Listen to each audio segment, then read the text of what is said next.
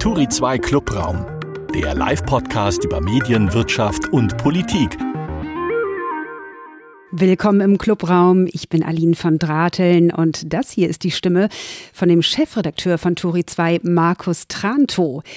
Los, Markus, sag was. Hallo Aline, grüß dich. Das hast du sehr gut gemacht. Du bist uns aus Lübeck zugeschaltet, man kann dich gut hören. Ich sitze in der Hauptstadt und Katja Berlin, unsere heutige Gästin, meldet sich aus Hannover. Hallo Katja Berlin. So, so ist es. Hallo Aline. Hallo Markus. Hi. Katja, du hast dir einen Namen als Tortenmeisterin gemacht. Das ist die Lieblingsrubrik von vielen, vielen Leserinnen der Zeit, in der du jeden Donnerstag per Grafik das Weltgeschehen auf den Punkt bringst. Du machst noch viel mehr, darüber werden wir auch im Laufe äh, dieses Podcasts sprechen. Aber erzähl uns doch mal kurz, wie sieht denn deine Torte von dieser Woche aus?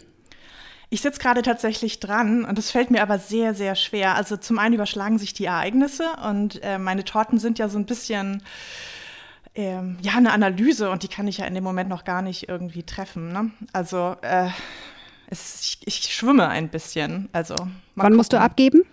Mm, Montag muss ich immer abgeben. Na gut, dann hast du noch ein bisschen Zeit, deine These für diese Woche zu setzen, für deine Tortengrafik in die Zeit. Wie sich das gehört, hast du uns heute aber schon ganz exklusiv eine These für uns mitgebracht. Denn in diesem Clubraum diskutieren wir ja zu Beginn immer drei Meldungen der Woche. Äh, jeder stellt eine vor und die beiden anderen müssen dann jeweils erklären, ob sie die Auffassung der anderen teilen oder nicht. Okay, verstanden? Ja. gut, los geht's. Die Themen der Woche. Ja, eine stürmische Woche liegt hinter uns. Daumen hoch sozusagen für endlich wieder Bierkästen auf den Balkon stellen können, ohne dass sie nach oben auf den Nachbarbalkon fliegen. Und wenn man so will, Daumen runter für die Bezeichnung Peacekeeper für einen Angriffskrieg. Unsere Gedanken sind natürlich bei den Menschen in der Ukraine. Aber es ist ja auch noch mehr passiert in dieser Woche. Also, now for something completely different. Katja, deine These der Woche bitte. Ähm, meine These ist, dass wir vielleicht ähm, anders umgehen müssen mit problematischen Menschen. Und zwar mache ich das daran fest, dass ich mich sehr gefreut habe über die Meldung diese Woche, äh, ich glaube vor zwei oder drei Tagen auf Spiegel Online, dass ähm, Gerhard Schröder hat irgendwie ein, äh, in Hannover hier eigentlich ähm, lokales Ereignis, irgendwie einen Prozess gegen seine ehemalige Frau Doris Schröder-Köpp verloren. Und ähm, das äh, ist eigentlich total unspannend, aber ich habe mich sehr darüber gefreut, dass er äh, in diesem Teaser der Nachricht nicht mehr als Altkanzler oder als Ex-Kanzler bezeichnet wurde, sondern als Gaslobbyist. Und ähm, das war für mich so ein bisschen der Anfang. Danach ging es ja weiter, die Diskussion um Schröder. Und ich denke, vielleicht war es ein bisschen spät. Also er wurde nach wie vor immer noch irgendwie als eine respektable Person mehr oder weniger geführt, obwohl er ja nun schon lange nicht nur Gaslobby ist. Man kann ja sagen, er ist Russland-Lobbyist. Ähm, das ist so meine These. Markus, Dein Kommentar dazu. Boah, ja, ähm, finde ich, finde ich jetzt, finde ich jetzt, jetzt gar nicht so, gar nicht so einfach. Ich weiß gar nicht, ob ich dazu übergehen würde zu sagen, dass äh, Schröder keine respektable Persönlichkeit mehr ist. Ja, ich würde da ein bisschen, ein bisschen, ich persönlich vorsichtiger sein, da jetzt irgendwie einen Stempel drauf zu rücken. Ich weiß auch noch gar nicht, ob er sich schon zu der aktuellen Eskalation ähm, geäußert hat, ob er selbst zum Beispiel ähm, Kontakt hatte mit, mit Putin oder so. Ähm, ich, ich glaube, ich, oder ich kann mir vorstellen, dass Schröder da jetzt äh, auch nicht jubelt, ja. Ich kann mir das bei keinem oder kaum einem Deutschen, kaum einem Europäer vorstellen, dass er über diesen Krieg jubelt. Ich glaube, da stehen wir alle ziemlich geschockt davor. Und das haben auch ganz viele andere Experten, habe ich heute äh, viele, viele Stimmen, sowohl aus der NATO als auch aus, aus anderen Teilen ähm, äh, vom Militär, aus der Gesellschaft gehört, die haben sich das nicht vorstellen können, dass das so eskaliert. Ne? Von daher würde ich, ähm, würde ich jetzt dem, dem Schröder die respektable Persönlichkeit nicht wirklich absprechen wollen. Zumal ich auch noch überhaupt nicht weiß, wie er sich zu dem einlässt. Hat er gestern auf LinkedIn. Hat er? Was sagt er? Also er, ja, gelesen. Erzähl. Also er verurteilt es, aber er sagt, es gab viele Fehler auf beiden Seiten und er ist auch noch nicht von seinen Posten zurückgetreten, hm. im Gegensatz äh, zu anderen zum Beispiel. Ja. Und fine people on both sides, ja, das hat Donald Trump ja auch schon gesagt. Also im Grunde gut, ist er da voll im Trump-Sprechmodus. Dann, dann, dann, würde ich tatsächlich sagen, also äh, das mit, dem, mit der respektablen Persönlichkeit würde ich immer noch nicht absprechen, aber damit, damit es, macht er natürlich einen Spagat, der in diesen Zeiten nur sehr schwer geht. Wobei diese, diese diese, diese These, es gab viele Fehler auf beiden Seiten und Putin hat ja 2000, äh, 2001 oder 2002, als er seine Rede gehalten hat im Deutschen Bundestag auf Deutsch, da hat er ja sich als der Friedensbringer positioniert und jetzt macht er Krieg. Da muss, da, da, da, da muss ihm ja vor den Kopf gestoßen worden sein. Diese These teile ich auch tatsächlich nicht. Also ähm, ich würde da jetzt wie gesagt, das mit der respektablen Persönlichkeit würde ich nicht ihm absprechen. Da würde ich jetzt einen Daumen runter geben. Aber ähm, äh, ich sehe schon, dass, dass er da einen Spagat macht, der, der wehtut im Kopf. Okay, also Daumen hoch, habe ich dich richtig verstanden? Nee, also eher, also Katja, wenn du deine These noch mal kurz sagst, äh, wie gesagt, respektable Persönlichkeit zu sein, würde ich Schröder nicht absprechen wollen, ob, obwohl trotz dieses Kommentars, sagen wir mal so. Also meine These ist eigentlich, dass Ämter in Deutschland einfach noch viel zu sehr schützen oder auch ex Ämter, dass, mhm. es, ähm, dass es sehr, sehr viel braucht, bis wir dann Leute, die irgendwie hohe Ämter inne hatten oder innehaben, tatsächlich einfach scharf kritisieren, sanktionieren, was auch immer. Hm. Und ich hm. sehe, bei Schröder ist das der Fall. Das, das, also, also Anlass war ja für deine These diese Meldung. Soll ich einfach äh, ja, jetzt gerne, meinen Senf gerne. dazu geben? Gut. also ich habe mir jetzt nochmal diese Meldung ja genau angeschaut.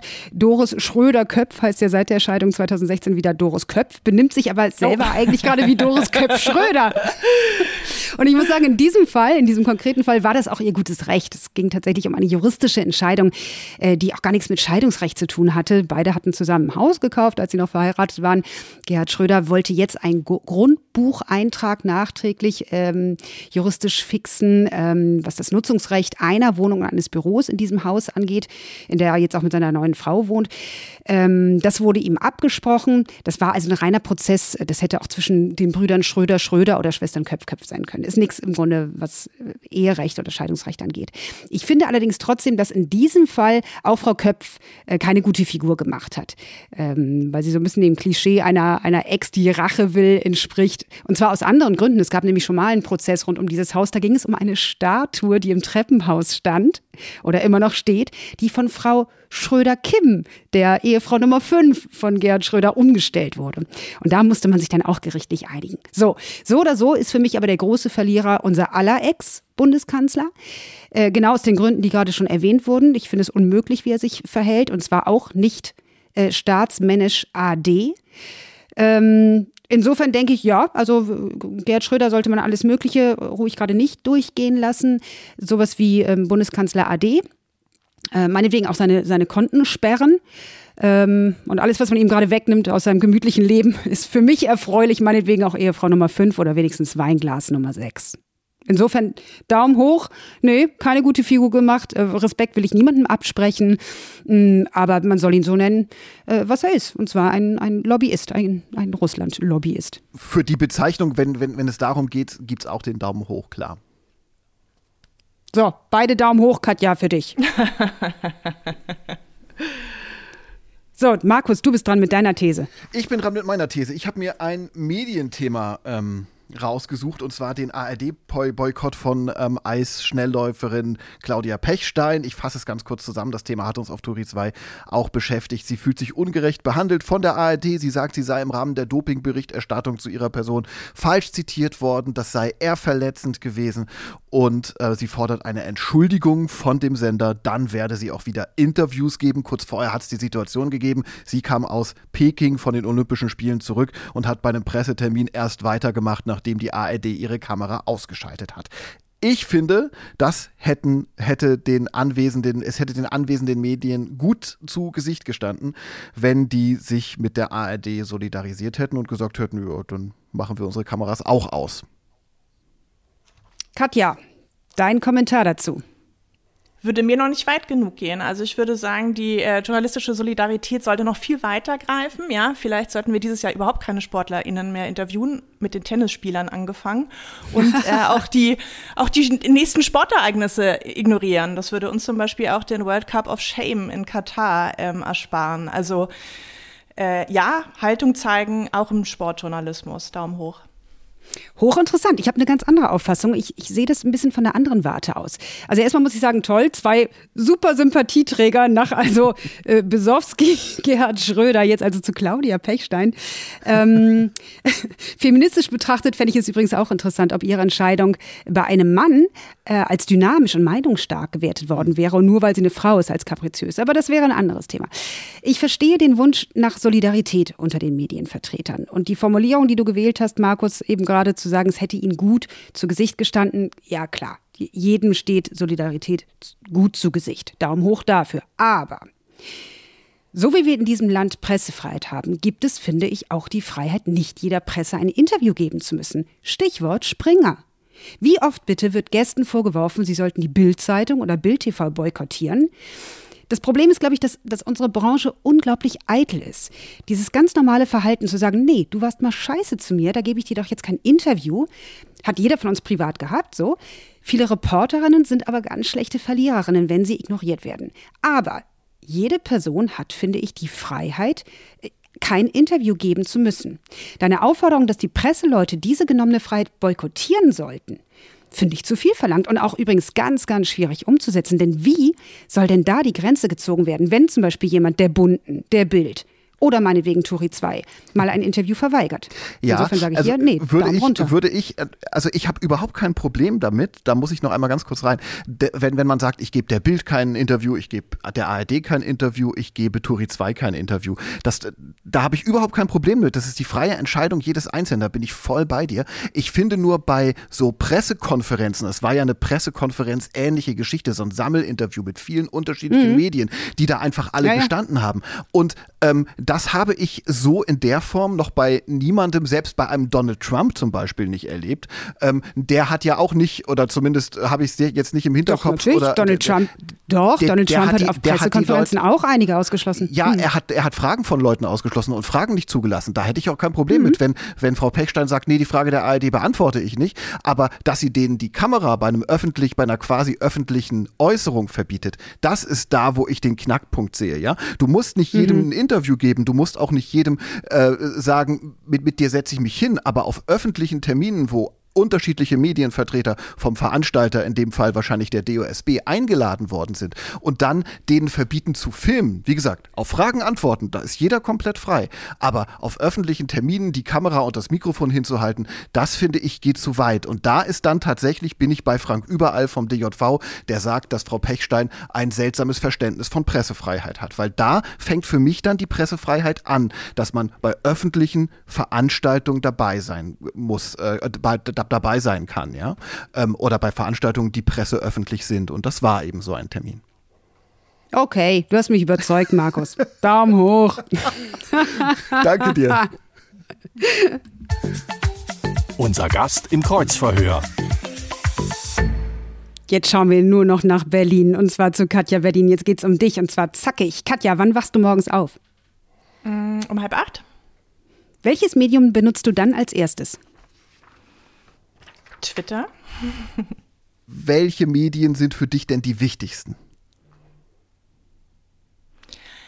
Also für meine Arbeit eigentlich alle, die, äh, sagen wir mal so im demokratischen Spektrum äh, liegen, weil ich äh, ja versuche, um mir eine Meinung zu bilden, wirklich alle anderen Meinungen auch durchzulesen. Also ja, jetzt kann ich jetzt gar nicht so genau sagen. Wahrscheinlich lese ich als am, am häufigsten schon Zeit online, aber ähm, auch alle anderen, alle anderen äh, Print- und Online-Medien, soweit ich kann. Welches Medium ist bei dir zuletzt vom Schirm gerutscht? Ähm, Deutschlandfunk online, aber ich weiß gar nicht warum. Das ist mir neulich aufgefallen, aber das wurde sofort wieder dazugezogen. Ein Tweet von dir lautet, meine Motivation heißt Deadline. Wie oft hast du Panik, dass du nicht pünktlich fertig wirst? Fast nie, weil die bei mir schon ähm, immer sehr früh wirkt. Ja, dass die Panik äh, setzt sehr früh ein. Ähm, äh, das ist total hilfreich für mich und deswegen bin ich eigentlich immer pünktlich fertig. Wo kommen dir die besten Einfälle oder überhaupt Einfälle? Die kommen mir leider nicht, die muss ich mir immer hart erarbeiten. Das ist so. Es ist also nicht so, dass ich äh, Geistesblitze unter der Dusche habe, sondern ich sitze wirklich sehr lange irgendwie rum und äh, denke über ein Thema nach, bis ich diesen Einfall dann mir hart erarbeitet habe. Machen Drogen kreativer oder glaubt man das nur währenddessen? Keine Ahnung. Ich habe echt noch nie Drogen genommen. Also gut, Alkohol getrunken, aber äh, das macht nicht kreativer.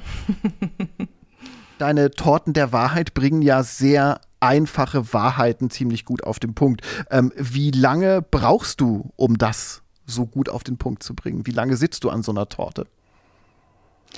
Also im Schnitt habe ich so drei bis vier, wenn es gut läuft, Ideen am Tag. Das ist so, ähm, dann hört es aber auch auf, dann schaltet mein Gehirn auch aus. Also ich äh, muss viel so drüber nachdenken. Das sind ja, das ist ja, ja keine Wahrheit, sondern meine Meinung und die muss ich irgendwie auf den Punkt bringen.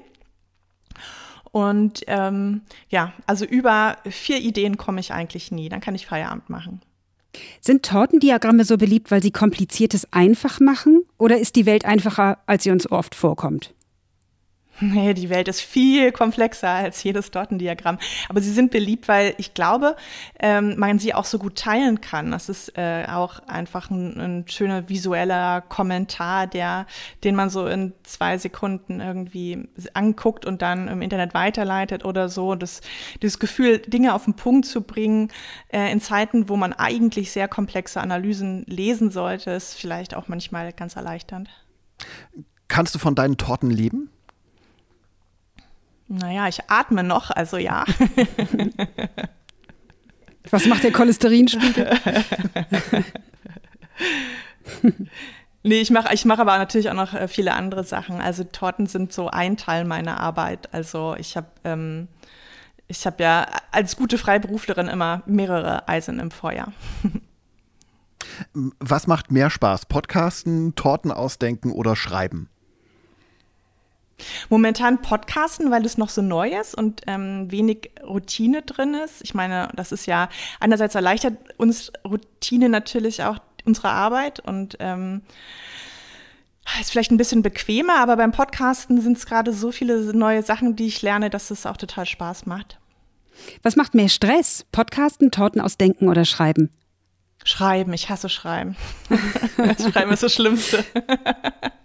Kein, kein Mensch braucht eigentlich gerade einen weiteren Podcast, in dem sich Männer über Männer unterhalten. Warum braucht die Welt deinen Podcast Fix und 40, in dem sich zwei Frauen über Frauen unterhalten?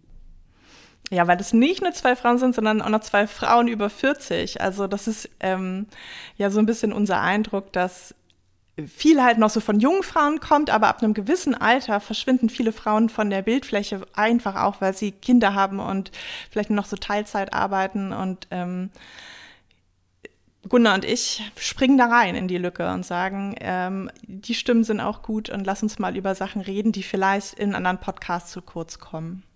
Ihr finanziert den Podcast ja mit Crowdfunding. Äh, bringt das mehr als nur Peanuts?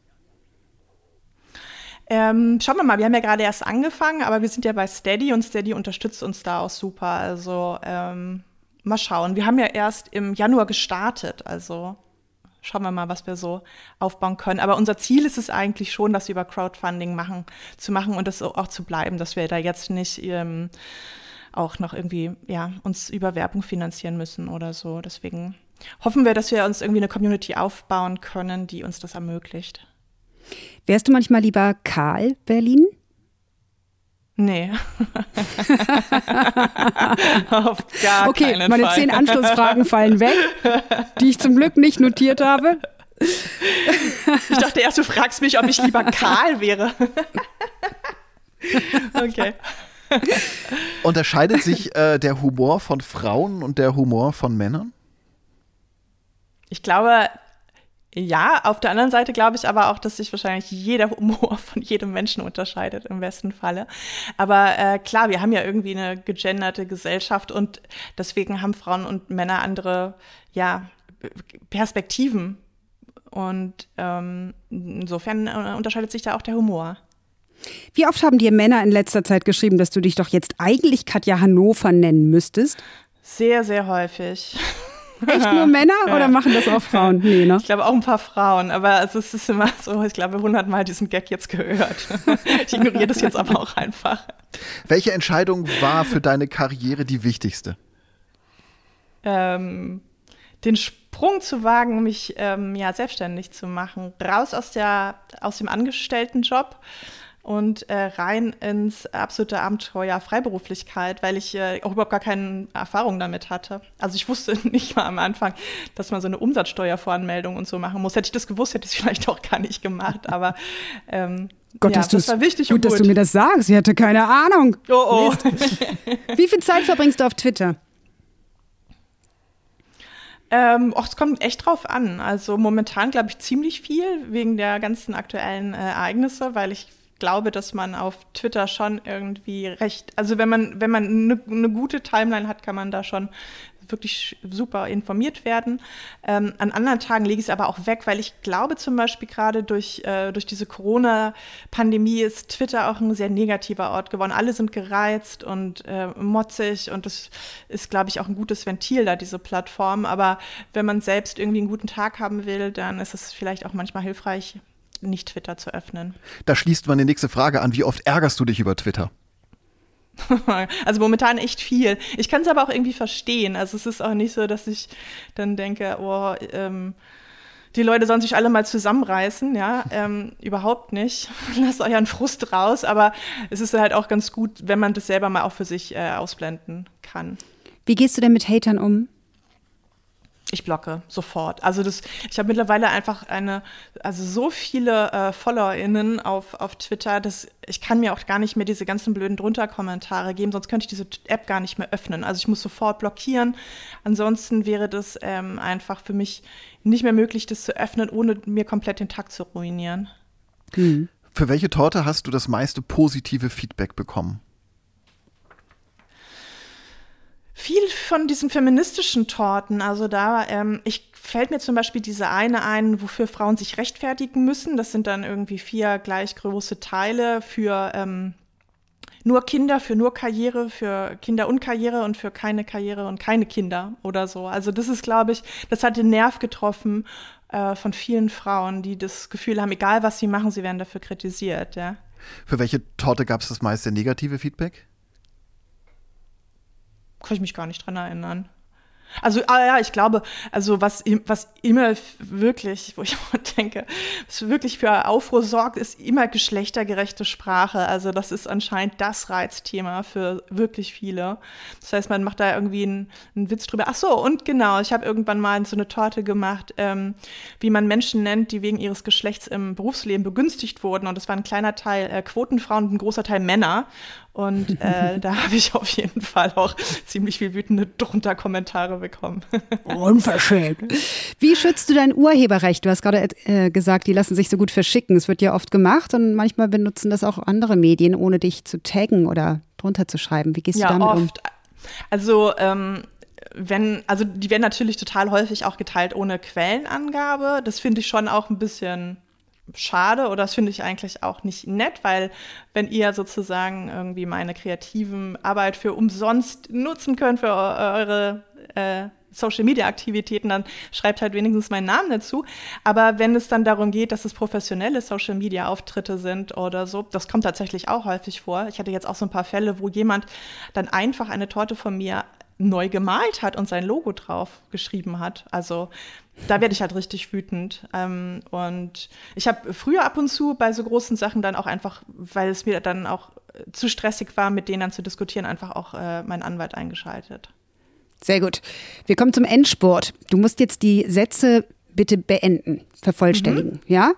Meine Lieblingstorte ist? Schwarzwälder Kirsch. Leserbriefe helfen mir bei? Ähm, Leserbriefe helfen mir bei, bei meinem Arbeitgeber. Sie sind nämlich meistens positiv und ich glaube, da freut sich die Zeit drüber. Emoticons sind? hilfreich, äh, hilfreicher, als wir denken, um äh, vielleicht Ko Kommunikationskonflikte äh, in Textnachrichten zu entschärfen. Gunda Windmüller ist Eine super Podcast-Partnerin und eine sehr schlaue Frau. Frauen können.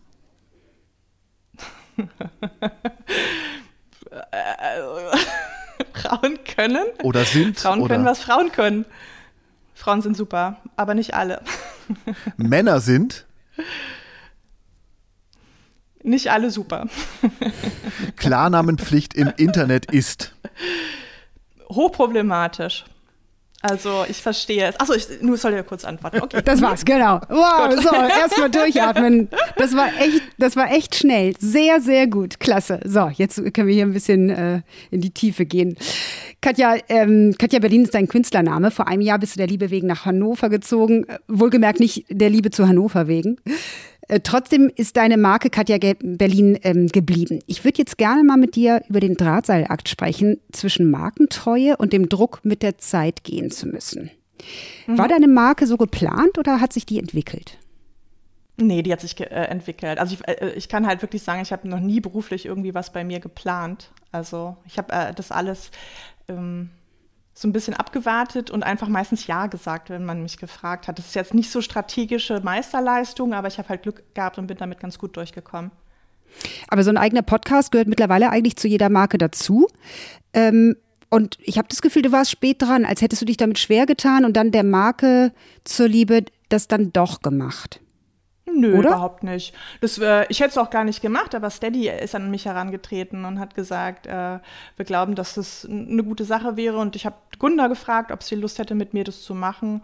Das war auch, wie gesagt, überhaupt nicht jetzt strategisch oder durchdacht, sondern eher dieses Gefühl, oh, lass uns das mal ausprobieren. Fix und 40 heißt dieser Podcast, haben wir jetzt schon ein paar Mal erwähnt. Ähm, mit 40 Jahren weiß eine Frau eigentlich, was sie will. Ähm, was ist denn aber, wenn ständig neue Plattformen dazukommen? Wie flexibel ja. muss sie dann noch sein? Also man macht ja auch nicht mehr jede Mode mit mit 40. Thank God. Miniröcke äh, sollen diesen Sommer wieder kommen. Ähm, ich glaube, wir können doch gar nicht, sowieso nicht alle äh, Plattformen bedienen. Also ich glaube, man, man hört auf mit einigen. Ich weiß nicht, wann ich das letzte Mal irgendwas auf Facebook gepostet habe. Ähm, ich werde jetzt wahrscheinlich, ich habe mir auch mal äh, TikTok runtergeladen, aber ich, man wird mich da nicht tanzen sehen, so, ja. Schade, ähm, das wäre lustig. Nein, ich, ich hab, nein, weil ich dich schon mal, also wir haben schon mal zusammen getanzt, das war lustig. also ähm, ich glaube, wir haben halt eine große Auswahl und können und jede Person kann für sich auswählen, was, was gut passt und was ihr Spaß macht. Also ich würde, würde das relativ und wir können ja auch ausprobieren. Und wenn wir feststellen, okay, das ist nichts für uns, dann machen wir es halt nicht. Also so würde ich das Ganze sehen. In deinem Podcast geht es ja äh, auch ums Älterwerden, ne? Fix und 40. Ähm, altern Männer anders als Frauen? Das glaube ich nicht, aber ich glaube, dass äh, das Bild aufs Älterwerden äh, bei Männern anders ist als das von Frauen. Also äh, dass irgendwie gesellschaftlich einem ja so ein bisschen suggeriert wird, 40 ist das Mindesthaltbarkeitsdatum von Frauen. Das ist ja bei Männern nicht so der Fall. Da wird dann eher gesagt, okay, das, sie werden erst äh, mit 40 so richtig interessant. Und ich denke, ähm, auch Frauen werden mit 40 erst so richtig interessant. Also ich glaube, dass das was viel Positiveres ist ähm, und unabhängig von der äußeren Attraktivität. Ähm, und das ist so ein bisschen ja auch unsere Herangehensweise bei dem Podcast, dass wir sagen, uns macht es eigentlich Spaß, diese 40er, das ist ein gutes Alter, wir fühlen uns wohl und ähm, das müsste man viel häufiger mal sagen, dass es überhaupt nichts ist, vor, vor dem irgendwie Frauen Angst haben sollten. Du giltst ja schon so als eine der ersten Feministinnen, die sichtbar wurden in den sozialen Medien. Heute gilt das so ein bisschen zum guten Ton. Ich will jetzt nicht sagen Mainstream. Ähm, ist das gut oder verwässert der Begriff? Was ist da deine Beobachtung in den sozialen Medien? Nö, natürlich ist es erstmal gut. Ähm, ob das verwässert? Naja, ich glaube, na klar, es ist ein bisschen so, das wird jetzt auch irgendwie äh, benutzt, um irgendwelche Produkte zu verkaufen. Ne? Also hier die feministische Sexspielzeug und das feministische äh, Duftkerze oder, oder sowas, ja. Also da sollte man dann vielleicht ein bisschen ähm, ja, vorsichtig sein. Nicht, alle, nicht alles, wo Feminismus draufsteht, ist auch Feminismus. Aber auf der anderen Seite ähm, haben sich dadurch ja auch ähm, ganz viele Debatten und Diskussionen sind dadurch losgetreten worden, unterschiedliche Strömungen. Und das ist doch eigentlich erstmal was Positives. Echt feministische Duftkerze. Äh, also jetzt ernsthaft? Da steht dann I'm a feminist drauf oder Wahrscheinlich. was? Wahrscheinlich. das ist How a Feminist Smell oder so. Okay. Ach so, ich dachte schon, du meinst jetzt die Duftkerze von Gwyneth Paltrow, weißt du? Ja, wahrscheinlich. Smell of my oh. vagina. Ja. die nicht. Okay. Es, es, es, Katja, gibt, ja, es, gibt ja auch, es gibt ja auch Männer, die sich als Feministen bezeichnen. Was hältst du davon? Ist das richtig? Ist das ein richtiger Schritt? Oder ist das an bestimmten Stellen vielleicht auch nicht ganz glaubwürdig?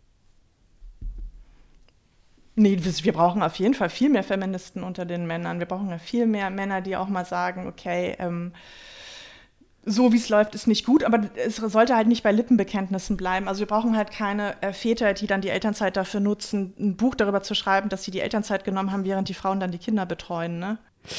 Sag mal jetzt, äh, du hast auch ein Buch geschrieben, ähm, Nachrichten von Männern. Deshalb sprachen wir Mhm. so viel über Emoticons zum Beispiel. Und zwar zusammen mit der Drehbuchautorin und Regisseurin Annika Decker. Was war damals eigentlich der Anlass? Ihr habt äh, verschiedene Nachrichten gesammelt und äh, versucht, anderen Frauen zu erklären, was Männer damit sagen wollen. Ja, wir haben äh, festgestellt, dass sich äh, manche Nachrichten von Männern, über die wir uns geärgert haben, äh, beruflich oder privat, ähm, ähnelten. Und zwar sehr. Also, dass ich hier eine Nachricht gezeigt habe und gesagt, das kann doch nicht sein, dass der mir das schreibt. Und Annika sagt, ja, okay, aber die habe ich auch schon 300 Mal bekommen von 300 Männern. Und ähm, das war so ein bisschen so eine Art Genre. Und zwar ging es äh, jetzt vielleicht auch weniger um Männertypen als um Kommunikationsarten und ähm, um die Frage, wie gehen Leute mit unterschiedlichen mh, ja, Problemen oder Konflikten oder auch Flirts und, oder anderen äh, kommunikativen äh, Verhältnissen um. Und da haben wir halt festgestellt, okay, man, wir können das ein bisschen, also auf der Humorebene, ja, es ist ja kein ernstzunehmendes Sachbuch, aber können wir das kategorisieren und können sagen, okay, es gibt, es gibt die Ghoster und es gibt die, die dir halt immer nur Fotos aus ihren tollen Urlauben schicken und sich sonst nie melden. Und dann gibt es irgendwie den Ex-Freund, der sich immer Samstagnacht nochmal meldet oder zu deinem Geburtstag nur oder so. Und das haben wir in dem Buch gesammelt. Äh, Lustig, ich bin doch voll im, im Fernsehmodus. Ich halte gerade die ganze Zeit das Buch hoch vors Mikrofon. Ihr könnt es leider nicht sehen. Nachrichten von Männern heißt es, erschienen bei Ulstein. Ähm, Hardcover, da steht sogar noch der Preis bei mir drauf. 15 Euro. Gibt es mittlerweile auch im Taschenbuch? Nee, das ist sozusagen, es ist, äh, es ist so ein, so ein, ja, ein, es ist eigentlich, es gilt als Taschenbuch. Das sind diese so Halbfesten, ich weiß gerade nicht gerade diesen Fachbegriff. Softcover oder wie heißt das? Softcover oder Feminist Cover. Äh, so, nochmal zu dem Buch. Wäre jetzt eigentlich ein Drehbuch nicht was für dich? Das macht doch gerade jeder, der was auf sich hält, in Berlin Mitte zumindest. Dass du mit Annika Decker zusammen einen- einen Film darüber machst, über Nachrichten von Männern? Also würde ich mich da jetzt überhaupt nicht dran wagen. Also ich habe keine Ahnung von Drehbuchschreiben und ähm, ich bleibe jetzt erstmal beim Podcasten. Machen wir den klassischen Ausblick in die Zukunft. Ähm, die letzten Fragen kommen. Welchen großen Traum möchtest du dir denn noch erfüllen? Beruflich oder privat? Sowohl als auch. Werd ruhig so privat, wie du möchtest. Oh, also ich bin ja mittlerweile auch äh, angesichts der, der ganzen äh, Ereignisse gerade ein bisschen bescheidener geworden. Ich würde gerne mal wieder verreisen und ich hoffe, das kommt jetzt irgendwann auch noch mal. Und ansonsten ähm, bleibe ich irgendwie ähm, meinem genau meiner Sache irgendwie treu und äh, erwarte oder gucke, was da so kommt. Und also ich mache da irgendwie bin nicht so der Typ für so große Pläne oder Träume oder Wünsche. Was sollte am Tag deiner Beerdigung ähm, als Überschrift bei Turi 2 über deinem Nachruf stehen? Schade. Das ist ein schönes Abschlusswort. So, wir haben hier klassischerweise noch als letzte Frage immer, was habt ihr beide denn mitgenommen heute aus diesem Podcast mit Katja Berlin? Katja, sag du mal. Was ich mitgenommen habe. Ja. Ich habe sehr viel interessante Sachen über mich erfahren. Naja, es, guck mal, das ist doch ein Ding, was wir hier aus dir rausgekitzelt haben. Ja, Nee, ich auch. dachte vielleicht wegen der Thesen. Das war ja auch äh, sehr informativ gesellschaftspolitisch bei uns. Ja, ich äh, denke noch mal über diese ähm, äh, Pressesolidarität nach. Ja, also ich, da, da würde ich vielleicht sozusagen, da, daraus nehme ich noch mal mit so einen, den, einen Denkauftrag an mich. Und Markus, du? Ähm, ich brauche immer ein bisschen, um dam- damit sich so ein Gespräch setzt und dann habe ich hinterher die großen Erkenntnisse. Ähm, ich weiß jetzt, dass ich äh, die Torten der Wahrheit mir noch ein bisschen genauer angucken werde in Zukunft in der Zeit. Sehr gut. Okay. Ja, dann würde ich sagen, schauen wir, was uns nächste Woche erwartet. Genau, äh, nächste Woche wieder um 12 Uhr hier die nächste Runde bei uns im Turi 2 Clubraum. Dann ist Jens Schröder zu Gast. Er ist freier Journalist, bekannt von Media, hat da lange Zeit ein Newsletter gehabt und ist sozusagen der Zahlen-Zampano und Datendompteur des Medienjournalismus. Er kann uns alles anhand von Zahlen erklären. Ähm, und da bin ich schon ganz gespannt darauf. Ist das ein Ausbildungsberuf, Markus? Zahlen-Zampano? Ich weiß ich nicht. Können wir ihn dann fragen. Mathe-Mechaniker. Vielen Dank. Ja, Katja Berlin, danke, dass du heute bei uns zu Gast warst. Danke, lieber Markus. Danke an Turi 2 und ich sage Tschüss und bis nächste Woche. Turi 2 Clubraum, der Live-Podcast über Medien, Wirtschaft und Politik. Jeden Freitag um 12 Uhr.